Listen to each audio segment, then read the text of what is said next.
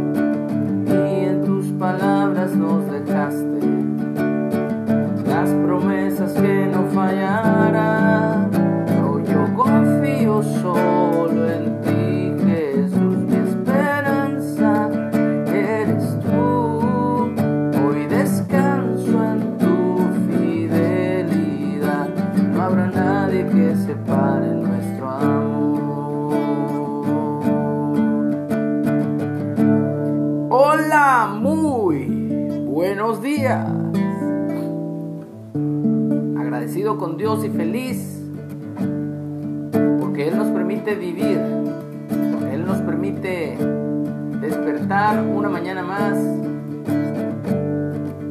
y admirar su creación, su obra maravillosa, pero no solamente en la creación, sino en nuestras vidas. Estamos leyendo el capítulo 16 de el libro Evangelio de Mateo o Leví. Hoy nos toca el versículo 5 y el título para hoy es La levadura de los fariseos. Dice así, llegando sus discípulos al otro lado, se habían olvidado de traer pan. Y Jesús les dijo, miren, guárdense de la levadura de los fariseos y de los saduceos, o sea, de los religiosos, pues. Ellos pensaban dentro de sí diciendo, eso dice porque no trajimos pan. Y entendiéndolo Jesús les dijo, ¿por qué piensan dentro de ustedes, hombres de poca fe, que no tienen pan? ¿No entienden aún ni se acuerdan de los cinco panes entre cinco mil hombres y cuántas cestas recogieron?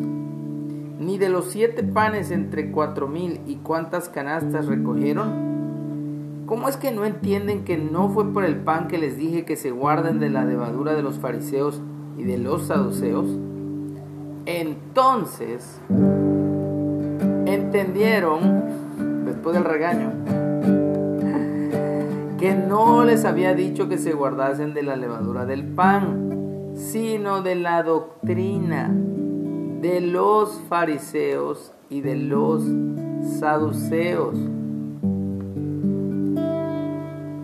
He escuchado muchas veces a teólogos y a analistas bíblicos, comentaristas bíblicos, que el hebreo es muy rico en metáforas, en eh, precisamente parábolas, hablar en sentido muy poético. Entonces, mucha gente que no es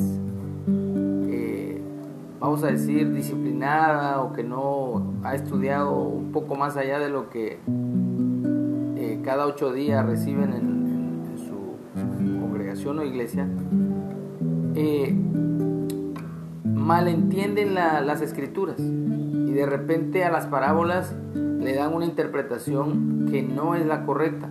Lo mismo están haciendo aquí los discípulos, es normal, obviamente, para el que no ha sido entrenado. Así que necesitamos estar entrenándonos diariamente en el estudio, pero más que en el estudio, en el escudriñar las escrituras y tener la interpretación correcta de las mismas. Porque si no, vamos a errar y vamos a estar creyendo cosas que no son, creyendo que los muertos están vivos y que lo mismo que enseña el paganismo, pues no va a haber diferencia entre lo que dice la Biblia y lo que el paganismo enseña. o lo que el enemigo pues a través de las muchas religiones enseña.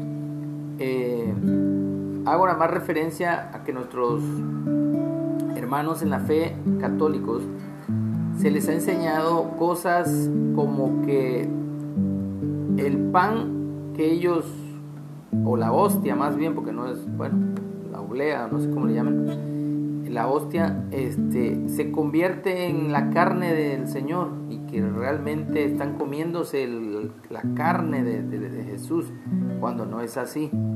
Exactamente lo mismo que está diciéndoles aquí Jesús a los discípulos. No les estoy hablando de la, de la levadura del, del pan como tal, aunque esa...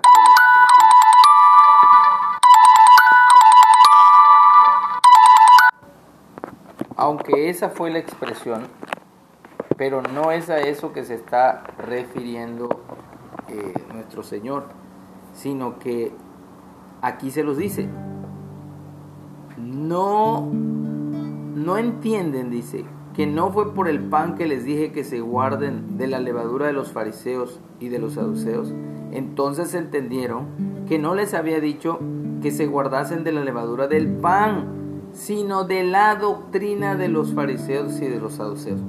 Entonces, lo mismo con el vino que tomamos en la llamada Santa Cena o en la comunión. Eh, literalmente no es eh, la sangre que nos estamos bebiendo, porque no somos vampiros, sino que es un símbolo. ¿Y qué simboliza? Pues ahí sí, simboliza la sangre de Cristo y el pan simboliza la carne de, Jesús que fue eh, crucificada en el madero o en la cruz. Entonces, esta es la forma correcta que la Biblia nos enseña a interpretar precisamente lo que ella misma dice. Y aquí se lo dejó clarito Jesús a sus discípulos y llegaron a entender que de lo que se tienen que guardar de los religiosos es de, la doctrina que enseñan. Y hoy día hay mucha gente enseñando doctrina eh, como mandamientos de hombres o como si fueran mandamientos de Dios, mejor dicho, mandamientos de hombres, cuando no lo son. Y al revés, enseñan como nada los mandamientos de Dios. Entonces, hay que tener cuidado y hay que poner toda nuestra confianza en la palabra de Dios, pero hay que saberla interpretar, pedirle al Espíritu de Dios que nos guíe a toda la verdad y Él lo hace. Por eso digo, confío solo en ti, Jesús, mi esperanza eres tú. Hoy descanso en tu fidelidad, no habrá nadie que separe nuestro amor.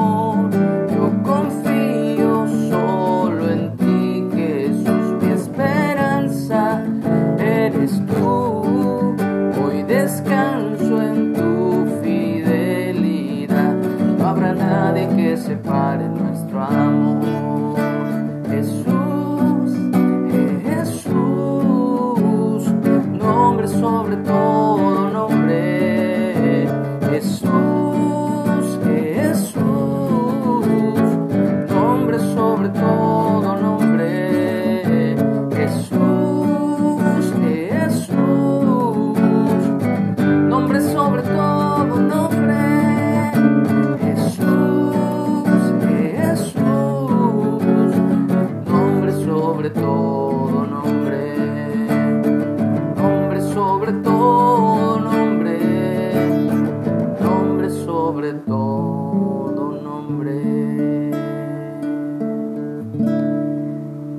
Nombre, Yeshua, Jesús, Salvador, es que podemos confiar y poner toda nuestra esperanza en Él. Que tengamos un excelente día. Que Dios nos guarde y nos bendiga. Amén.